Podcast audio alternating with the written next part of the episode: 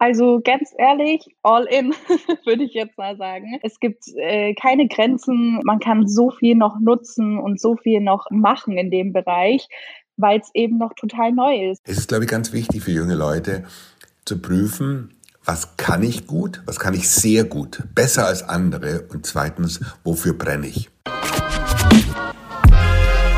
Ausbildung machen wir. Der IKK Klassik Azubi Podcast. Mit Lukas und Marco. Und mit unserem Special Guest Sarah. Hallo und herzlich willkommen zu Folge 11 des IKK Klassik Azubi Podcasts. Ausbildung machen wir. Wie immer am Start für euch mein kongenialer Partner Lukas. Und ich, der Marco. Wir freuen uns, dass äh, ihr heute wieder zuhört, denn es geht um ein tolles Thema, nämlich ob man sein Hobby zum Beruf machen sollte. Lukas, hast du Bock? Natürlich habe ich Bock und auch ein Hallo von mir. Und ähm, ja, ich habe immer Bock. Geil, das kam wie aus der Pistole geschossen. Man merkt, dass du Bock hast, das freut mich. Ähm, yes. Du hast Bock, hast du auch Hobbys? Ich habe auch Hobbys. Ähm, mhm. Ich stehe äh, tatsächlich gerne auf dem Balkon und ähm, äh, Gärtner gerne. Okay. Ich ähm, mache gerne Musik und ich höre wahnsinnig viel Musik. Das sind so gerade meine, meine Hobbys. Die ändern sich auch immer so ein bisschen. Okay. Und warum machst du die nicht zum Beruf oder warum hast du die nicht zum Beruf gemacht? Um, ähm, ich glaube, ich, ich weiß gar nicht, ob ich das wollen würde. So mein, mhm. mein wirkliches Hobby so komplett zum Beruf machen, es ist ja dann doch wieder irgendwie was anderes. So, ich hätte, glaube ich, Angst, dass ich dann die Lust an meinem Hobby verliere. Okay, aber wäre doch eigentlich ein Traum, oder? Ich meine, jeden Tag nur das machen, worauf man Bock hat und damit dann auch noch Geld verdienen. Ja, hast du schon recht. Ähm, was auch ein wichtiger Punkt ist, ne, Geld verdienen. Du kannst schon machen, worauf du halt wirklich, wirklich Bock hast, aber ja. das muss dann halt finanziell auch irgendwie passen. Das stimmt. Und genau darüber haben wir für euch auch wieder mit Sarah von azubi.de gesprochen. Sie hat ein paar mega wertvolle Tipps dabei und verrät euch, wie ihr das mit dem Geld in der Ausbildung auch hinbekommt. Und welche Möglichkeiten ihr habt, neben der Ausbildung ein bisschen zu jobben und äh, Geld zu verdienen. Genau.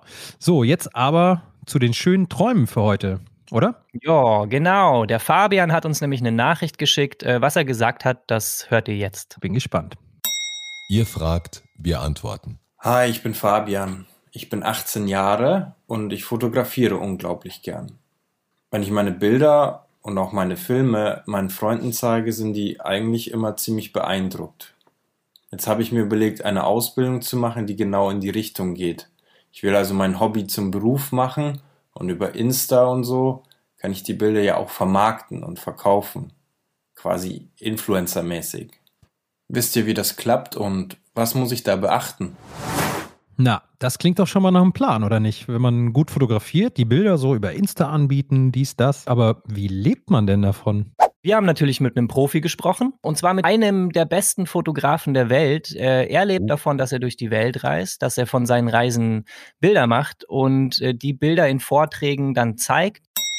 Im Fokus. Mein Name ist Michael Martin, ich bin 1963 in München geboren, bin seit ja, 40 Jahren auf der ganzen Welt, vor allem aber in den Wüsten unterwegs, fotografiere dort und berichte in Vorträgen, Büchern und Fernsehfilmen über meine Reisen. Mega spannend. Bekannt geworden ist Michael Martin also als Wüstenfotograf. Er rast also quasi mit seinem Motorrad durch die Gegend und die Wüsten der Welt, durch aufregende Länder und macht sensationelle Bilder, muss man wirklich sagen.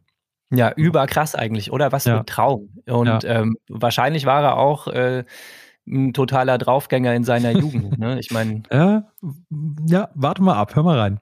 Okay. Mich hat als Jugendlicher vor allem die Astronomie, die Sternguckerei fasziniert. Ich hatte eine Sternwarte, habe bei Jugendforsch mitgemacht und war Tag und Nacht mit den Sternen beschäftigt, habe mich weder für Mädels noch für Disco interessiert und war so ein richtiger Nerd, würde man heute sagen.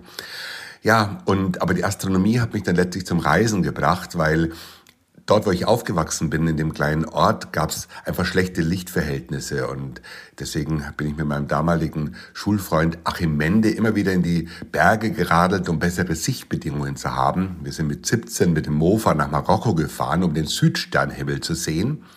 Und aus diesen Astronomiereisen kam dann so eine Reiseleidenschaft. So habe ich dann mit 17 zum ersten Mal die Sahara gesehen und dann war es mit den Sternen schnell vorbei, weil das hat mich so fasziniert, die Wüste, dass aus dieser Wüste letztendlich ein Beruf geworden ist. Okay, jetzt weiß ich Bescheid. Draufgänger nehme ich zurück. Ähm, aber krass, er ist mit seinem Mofa von München nach Afrika gefahren, um den Sternenhimmel zu mhm. sehen. Wie krass ist das denn bitte? Ja, voll. Und das auch noch in den Sommerferien. Also ich weiß nicht, was du in den Sommerferien gemacht hast, aber ja, sowas nee, nicht. definitiv nicht. Und ähm, ja, die beiden haben tatsächlich fünf Wochen gebraucht, bis sie in der Sahara waren. Ähm, und dann haben sie dort die Mopeds verkauft und sind auf dem schnelleren Weg wieder zurückgekommen. Ja, krass, aber wahrscheinlich nicht rechtzeitig äh, zum Schulanfang. Nee, also ne? zum, zum ersten Schultag, sagen wir mal so, war er nicht da. Ja, und äh, ja, wie verdient man denn damit Geld? Hat er die Bilder verkauft oder was hat er gemacht? Nö, er hat es anders clever gemacht, nämlich ähm, tatsächlich Vorträge über seine Reisen gemacht. Also auch schon über die Trips mit dem Fahrrad in die Berge. Ähm, das ging aber wohl relativ zählos. Er hat aber von Anfang an Geld mit Vorträgen gemacht. Okay, cool, aber wahrscheinlich nicht so arg viel, ne? Ja. Das war mein erster Vortrag 1978, da war ich 15 Jahre alt. Da waren acht zahlende Zuschauer. Und die haben alle immerhin drei Mark bezahlt. Und die hatten vor allem auch Spaß. Und wir, Achim und ich, hatten als Referenten dieses Vortrages Spaß. Und da war mir klar, da ist ein gewisses Talent da. Wir können begeistern, begeistert von unseren Reisen berichten und können damit auch noch Geld verdienen. Der erste Wüstenvortrag war dann 1981. Der hieß Auf dem Weg nach Marokko und berichtete von unserer Mofa-Tour nach Marokko. Und der war dann in ganz Bayern zu sehen. Also da haben wir schon eine kleine Tournee gemacht und 1982 dann der Vortrag Sahara, Sahel, Regenwald mit dem VW-Bus, 13.000 Kilometer durch Hitze, Staub und Schlamm. Und da waren wir in ganz Deutschland schon unterwegs. Also das war auch die Zeit, wo die Leute angefangen haben, Fernreisen zu machen. Es gab damals noch kein Internet, es gab keine Informationen. Und da ging man in solche Vorträge, um sich zu informieren. Ich war zur richtigen Zeit auch am richtigen Ort, muss ich sagen, weil heute mit dem Konzept anzufangen wäre deutlich schwieriger. Das glaube ich gerne. Heute findest du ja alles, was du suchst im Netz. Das stimmt, aber ähm, gute Bilder sind schon auch heute noch eine sehr, sehr wichtige mhm. Währung und äh, der Michael ist ja extrem gut in dem, was er macht. Das stimmt. Äh, wo wir gerade bei extrem gut sind, ähm, hast du. das ist natürlich Ironie. Hast du nicht äh, auch mal eine Ausbildung bei einem Fotografen angefangen? Wie ging wie es dir denn dabei? Äh, das stimmt so halb. Ich habe ähm, keine Ausbildung angefangen. Ich habe zwei Praktika gemacht bei, äh, bei zwei Fotografen, jeweils ah, drei ah. Monate, also insgesamt sechs Monate, weil ich da einfach mal reinschnuppern wollte, weil ich selbst eben als Hobby auch viel fotografiert habe. Okay. Ähm, Warum hat es dann mit der Fotografie nicht geklappt? Am Ende? Mm, das hätte wahrscheinlich geklappt, wenn ich das äh, wirklich gewollt hätte, aber ich war zu der Zeit schwer verliebt und ah, äh, ja. wusste nicht, wo oben und unten ist und so. Du kennst das ja, ne? Okay. Ähm, genau, und deswegen habe ich dann einen anderen Weg eingeschlagen. Ich kenne es tatsächlich nicht, aber von dir höre ich, äh, dass eigentlich fast jeder zweiten Folge höre ich irgendwann mal irgendwo schwer verliebt warst. Aber äh, sei es dir, dass du so oft die Liebe erfahren hast. Ähm, das können wir von dir wahrscheinlich erfahren, wie man sich verliebt. Wie man äh, Fotograf wird, wahrscheinlich eher nicht. Aber Michael Martin fasst das mal zusammen, was man für so eine Karriere, wie er sie gemacht hat, wirklich braucht. Ich schätze mal eine Menge Mut. Mut, ja, aber vor allem braucht man Plan. Weil Mut allein kann ja auch einen völlig in den Irreweg führen. Der Mut ist natürlich die Triebfeder, das ist wichtig, den zu haben. Man muss aber auch ab und zu zum richtigen Zeitpunkt vorsichtig sein. Vor allem braucht man eben ja diesen Plan. Und ähm, man muss sich schon ein bisschen überlegen, ähm, ob daraus sich ein Geschäftsmodell machen lässt. Und das habe ich ja sehr früh gespürt, dass es da ein Geschäftsmodell gibt, dass ein Geschäftsmodell existiert mit diesen Reisevorträgen. Und das habe ich ja nur nach oben skalieren müssen, also größer machen müssen. Und dasselbe Geschäftsmodell, das ich als 17-jähriger Junge verfolgt habe, tue ich heute mit 57, 40 Jahre später immer noch verfolgen. Es hat also funktioniert. Ja, man muss also schon auch gut in dem sein, was ja, man tut. Lukas, ja? surprise, surprise. Das sage ich dir ja auch immer wieder, aber irgendwie willst du ja nicht hören. Ne? Also, und irgendwie auch, ja, nicht besser werden. Ja, ja, Marco, ist gut, ist gut. Ich überhöre das ja. einfach mal und ähm, man muss halt auch ehrlich mit Total. sich selbst sein. Ne? Oder zumindest halt auch, ja. auch dann ehrliche Freunde wie mich äh, haben, die dir, die einem, nicht dir, die einem dann die Grenzen aufzeigen. Du musst dich absolut selbstkritisch prüfen. nicht nur eine Leidenschaft haben, sondern muss es auch gut können. Oft geht es natürlich miteinander einher, weil was man leidenschaftlich macht, kann man gut oder was man gut kann, entwickelt man eine Leidenschaft. Und ähm, da muss man wirklich kritisch, selbstkritisch sein. Nehmen wir das Beispiel Pferde. Ich kann Pferde noch so lieben, wenn ich aber einfach sowas von unsportlich bin und mich kaum auf dem Gaul halten kann, dann kann ich nicht Springreiter werden. Das funktioniert nicht. Auch die ganzen kreativen Berufe, da ist die Konkurrenz dermaßen hoch und zu sagen, ich werde Grafiker, kann aber nicht mal ein Gesicht schön zeichnen. Das geht nicht. Oder ich werde Musiker und äh, komme aber eigentlich über so den Hobbymusiker rein technisch oder musikalisch nicht hinaus, dann sollte man es auch bleiben lassen. Es ist, glaube ich, ganz wichtig für junge Leute zu prüfen, was kann ich gut, was kann ich sehr gut, besser als andere und zweitens, wofür brenne ich. Und wenn ich da zwei Dinge finde, die auch noch sozusagen dasselbe Ergebnis bringen, ja, dann habe ich einen Riesenschritt weiter. Weil da lässt sich um vieles wirklich ein Beruf spannen. Ob das dann ein klassischer Ausbildungsberuf ist, ob das ein Studium ist oder äh, ist dann noch dahingestellt. Ein gesundes Selbstbewusstsein ist sicher gut, es darf aber nicht in Arroganz umschlagen und ein Funken Dreistigkeit auch. Aber man darf mit Dreistigkeit auch sein Gegenüber nicht erschrecken. Weil ich kann mir vorstellen, mancher Arbeitgeber wird einen Bewerber, der zu dreist auftritt, auch nicht einstellen. Also da macht es echt die Mischung. Und ähm, vielleicht so auf die lange Distanz ist Dreistigkeit schon gut, aber in speziellen Situationen muss man sich sehr genau überleben, überlegen, wie man reagiert. Flexible Response sagen die Militärs. Also ich bin, trete manchmal sehr defensiv auf und das hat mir auch geholfen. Cool, spannend. Äh, flexible Response, mhm. merke ich mir, klingt ja. auch cool. Hilft mir ja dann auch im Umgang oh. mit dir. Ne? Es ist ja nicht immer so leicht. Ja, ja, das stimmt. Aber okay, was äh, zurück, jetzt hast du mich rausgebracht. was nehmen wir denn mit? Es gibt ein paar Eigenschaften.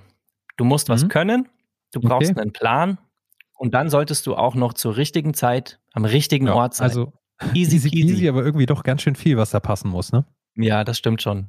Ähm, und viele von den jungen Leuten heute wollen ja tatsächlich über Social Media ja, das, Geld verdienen. Ja, das stimmt. Und was, was meinst du? Wäre äh, Michael Martin heute so als Influencer, als Reiseblogger unterwegs? Kannst du dir das vorstellen? Schwer zu sagen, oder? Vorstellen schon, aber es stimmt schon. Es ist schwer zu sagen. Und äh, deshalb habe ich ihn ja auch genau das gefragt, Nein. mein lieber Marco. Geil. Ja, klar. Lass mal anhören. Der Instagram-Reiseblogger, der muss ja im Grunde genommen auf Umwegen sein Geld verdienen. Der muss erst mal schauen, dass er 10.000 oder 100.000 Follower bekommt.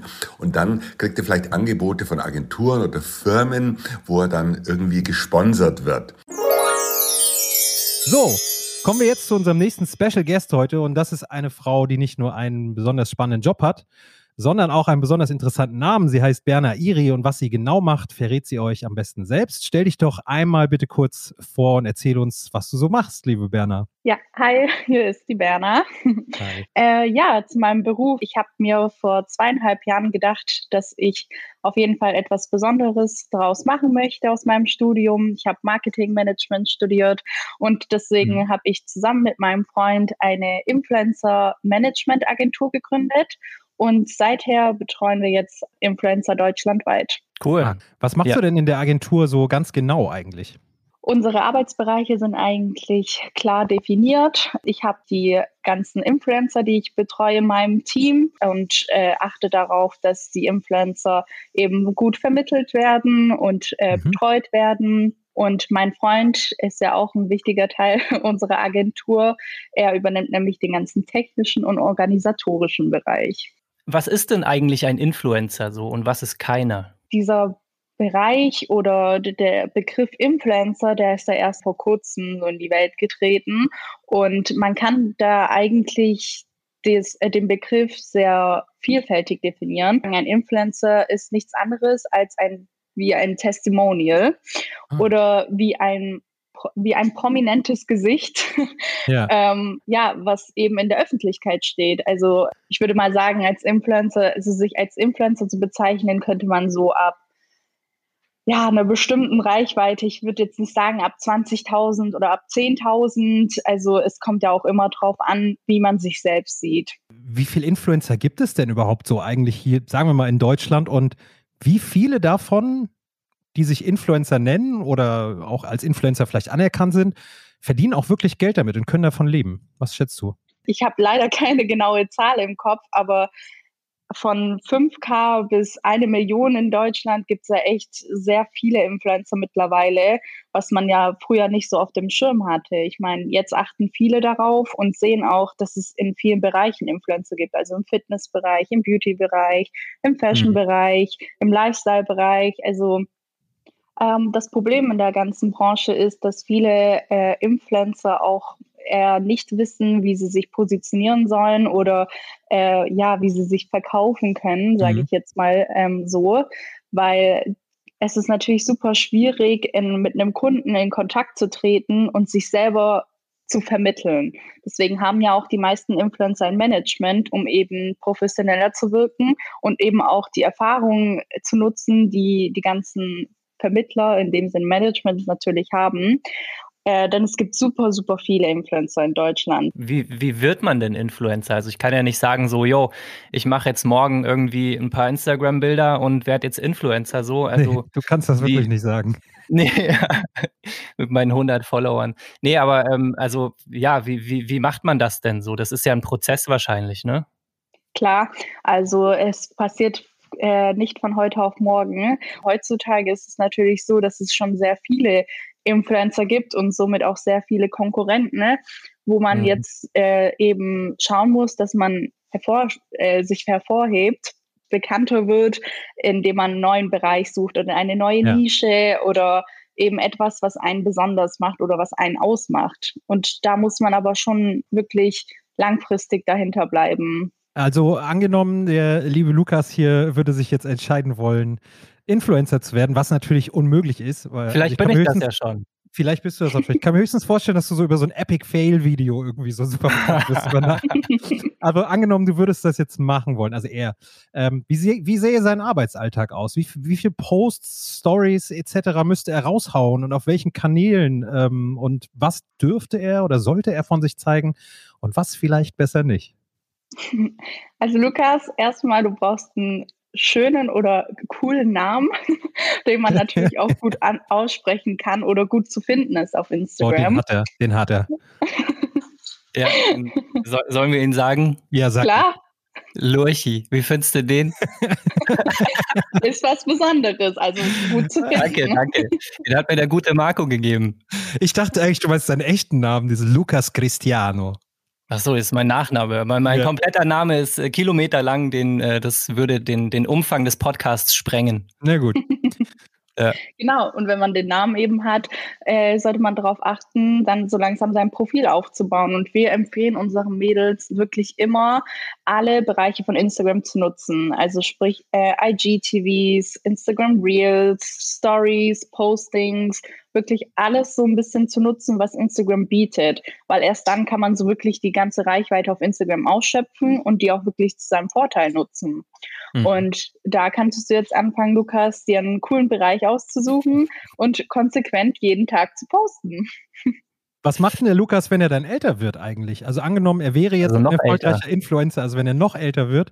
Äh, was machen Influencer im Alter? Wie, wie altern Influencer in Würde? Ja, witzig. Die Frage stellen wir uns eigentlich auch super oft. Ich kann mir vorstellen, dass es kein bestimmtes Alter gibt, wo man jetzt sagt, hey, jetzt muss ich aufhören, jetzt funktioniert es nicht mehr. Haben denn die, die jungen Menschen so, also die Influencerinnen auch einen Plan B oder gehen die so all in bei den Sachen? Also als wir unsere Mädels kennengelernt haben, äh, hatten sie alle keinen Plan B und ähm, das war alles so ein bisschen ihr Hauptberuf mit dem Instagram. Aber wir haben direkt gesagt, dass es immer wichtig ist, ein eigenes Standbein aufzubauen und eben die Reichweite auch mal zu seinem Vorteil zu nutzen. Wie verdient eigentlich so ein Influencer sein oder ihr Geld? Wir sind ja die Vermittler und wir versuchen natürlich die Influencer bei verschiedenen Kampagnen äh, zu platzieren. Viele kennen sich in dem Bereich einfach nicht aus und wissen nicht, was können sie anbieten und wie viel können sie überhaupt dann verlangen für eine Werbekampagne. Je nachdem, wie hoch deine Reichweite ist, ähm, kannst du dann anhand dessen einen Preis festlegen. Ah, genau. krass. Ah, okay. Genau. Und okay. um genau das kümmert ihr euch quasi. Also da, das ist dann sozusagen Influencer Marketing oder Genau, also unser Hauptjob ja. ist natürlich die Vermittlung und eben, dass mhm. wir genau schauen, dass es, ähm, dass wir die Influencer äh, passend vermitteln. Es muss natürlich auch mit dem äh, Partner passen. Da suchen wir mhm. auch ähm, nur nach einem hundertprozentigen Fit. Wenn es jetzt zum Beispiel eine Kampagne ist, wo wir sagen, nee, das geht jetzt eher nicht so in die Richtung von dem, was wir eigentlich machen wollen, dann nehmen wir das natürlich auch nicht an. Aber ähm, ja, wir, indem wir sie vermitteln, müssen wir natürlich auch einen Preis festlegen und eben dann auch ein Budget verhandeln. Ja. Ja, ja. Genau deshalb brauchen Influencer auch so ein tolles Management wie euch wahrscheinlich, damit man da eben wahrscheinlich auch nicht zu schnell dann sich auch selbst verbrennt oder irgendwie für die falsche Marke hergibt oder sonst was. Ne? Ja, ähm, klar. Ein Fehltritt und man muss das eigentlich die ganze Zeit mit sich hinterher schleppen, weil sowas kann halt auch mal nach hinten losgehen. Ja, also wahnsinnig spannend. Ich finde das alles mega cool. Was rätst du denn jungen Menschen, die jetzt diesen Weg ähm, des Influencer-Daseins einschlagen wollen? Was also so ganz Tipps? ehrlich, go, ja, all in, würde ich ja. jetzt mal sagen.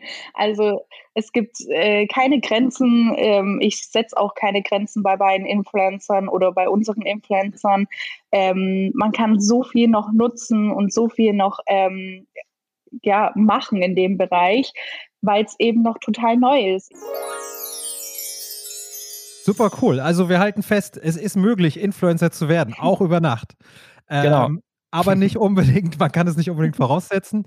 Und äh, wenn man es tut, braucht man ein Management und man sollte auf jeden Fall ähm, auch wenn man all in geht, vielleicht trotzdem Plan B in der Tasche haben, damit man auf dann eben nicht, nicht auf der Straße sitzt.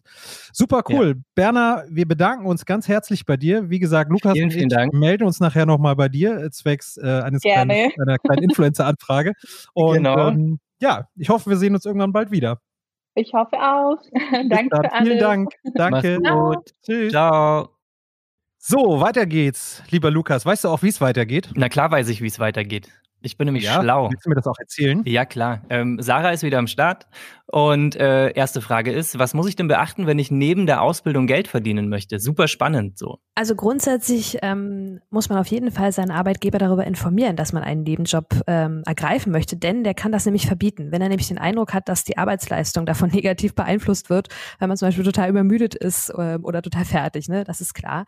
Ähm, aber wenn man einen Nebenjob macht, dann ist halt genau das mit der, mit der Müdigkeit das Ding. Es gibt nämlich bestimmte Arbeitszeitgesetze und man darf als Azubi, ähm, wenn man nicht gerade minderjährig ist, dann ist es noch weniger, nur ungefähr zehn Stunden am Tag arbeiten. Das heißt, wenn man jetzt seine Ausbildung im schlimmsten Fall acht Stunden am Tag macht und bleiben halt nur zwei Stunden für den Nebenjob, das ist gar nicht so viel. Genau. Und ähm, auch im Urlaub zum Beispiel, Ferienjob oder so, darf man auch nicht machen. Der Urlaub ist zur Erholung da. Und da wird es dann schon ziemlich schwer, überhaupt so einen Nebenjob unterzubringen. Und man muss sich natürlich auch Gedanken machen, lohnt sich das für mich überhaupt? Denn in Deutschland gibt es halt einen Grundfreibetrag von ein bisschen was über 9000 Euro. Das wird jedes Jahr auch angepasst, muss man immer nochmal nachschlagen. Und nur alles unter dieser Summe ist steuerfrei. Und ähm, wenn man da drüber was macht, dann wird das äh, schon versteuert. Und dann kann es schon sein, dass sich das gar nicht mehr lohnt. Und ähm, wenn man kein Gehalt verdient, wie in der Schule, schulischen Ausbildung, dann ist es natürlich nochmal eine ganz andere Sache. Okay. Und dieser Freibetrag sind 9000 Euro, hast du gemeint. Gibt es denn so eine genau. typische Ausbildung oder typische Ausbildungen, die über die äh, Freigrenze schon kommen? Gibt es tatsächlich und die müssen dann wirklich vorsichtig sein, aber die haben vielleicht auch nicht so äh, Bedarf nach einem Nebenjob. Also typische Ausbildungsberufe sind zum Beispiel ähm, Ausbildung zum Fluglotsen, zur Fluglotsin, SchiffsmechanikerInnen, Polizisten, Polizistinnen, Pflegefachkräfte, äh, Bankkaufleute, FluggerätemechanikerInnen, Sozialversicherungsfachangestellte. Die verdienen alle mehr und ähm, ja, die kommen dann über diesen Grundfreibetrag, der exakt bei 9.168 Euro für 2021 liegt. Wow, das wäre sehr genau. Äh, gibt's gibt's denn gibt's denn ähm, was verdient denn so ein Fluglotse? Ich habe mal gehört, so ein, so ein Fluglotse oder so verdient ein Schweinegeld in der Ausbildung schon. Oder war das Pilot? Das weiß ich gar nicht mehr. Fluglotsen, Fluglotsen. Fluglotsen. Das, hast du richtig im Kopf behalten. Die verdienen richtig Schotter. Die verdienen schon im ersten Ausbildungsjahr mehr als 1000 Euro. Boah, cool, okay. Aber die haben auch dafür eine ganz schöne Verantwortung, ne? Richtig, deswegen ähm, ist das auch ein Ausbildungsberuf, der ähm, attraktiv ist finanziell, aber auch wieder richtig stressig. Ja, krass. Mega. Vielen Dank, dass du uns mal wieder äh, gelotst hast durch diese schwierigen Fragen des Azubi-Alltags. In dem Sinne, ja, besten Dank und wir freuen uns schon wieder aufs nächste Mal. Genau, wenn ihr euch noch ein bisschen tiefer in die Materie eingraben wollt, dann findet ihr wie immer Infos ohne Ende. Darf, auf ich, darf, ich, darf, ich, darf ich, darf ich, Nee, ist mein Tanzbereich, Oh, Marco. Ich würde so gern mal eine. URL lesen. Nee, nee, nee, nee, nee, nee, nee. Okay. www.ikk-klassik.de slash podcast. Wie immer, Klassik mit C geschrieben. Ah, Du machst es aber auch wirklich gut. Wenn ihr euch jetzt immer noch nicht sicher seid, ob ihr das Hobby zum Beruf machen wollt, dann haben wir für euch eine kleine Kriterienliste mit Fragen zusammengestellt. Die findet ihr auch genau dort auf unserer Landingpage. Ganz genau. Und wenn ihr uns eine Frage schicken möchtet, dann könnt ihr das natürlich über den Insta-Account der IKK Klassik machen. Prima. So, worum geht's denn in der nächsten Folge? Da haben wir uns mit jungen Menschen unterhalten, die Mhm. ein echtes Influencer-Leben führen und über ihre Ausbildung sprechen. Cool. Und wann gibt's die zu hören? Ähm, in genau zwei Wochen. Das Wie hört immer. sich doch mega an. Jetzt aber nochmal die Zusammenfassung der heutigen Folge von Joel Bello. Wow, Marco. Ja, ich weiß. ähm, Habe ich lange das, geübt. das war ja krass. Ja, das war Ähm, krass. ja, und krass war ist auch, dass die Folge jetzt schon wieder vorbei ist. Folge 11 Voll. im Kasten. Boom, Chuck. Ähm, Ja. Wir wünschen euch eine gute Zeit. Bleibt Ja. gesund und glücklich und schaltet in zwei Wochen wieder ein. Genau. Danke fürs Zuhören. Jo, bis, Bis dann. dann. Tschüss. Joel Bello. Believe in yourself, ah, es ist crazy, es ist manchmal schwer. Du musst nur an dich glauben, wie kein anderer. Den Weg alleine gehen, wandere er. Kein Kopf durch die Wand, sondern eleganter. Bleib charmant, bleib auf dem Boden. Und erst wenn du bereit bist, geht es straight nach oben. Plane deine Schritte, als wäre eine Schablone, dann kommst du mit einem Knall. Kanone. Verlier das Ziel nicht aus der Sicht. Nein, nein. Du bist der Captain dieses Schiffs. Ei, ei. Ohne Plan ist es schnell vorbei. Also nimm dir vorher die Zeit. Und sei dir bewusst, Erfolg kommt nicht allein, manchmal herrscht der Fluss, oh ja. Es ist nicht immer ein Genuss, doch du musst nur mal tun, was du tun musst, weißt du doch. Und wenn du an dich glaubst, schaffst du das auch, du hast alles, was du brauchst. Ja, genau. Du kannst alles durchstehen, der Weg ist da, du musst ihn nur noch gehen.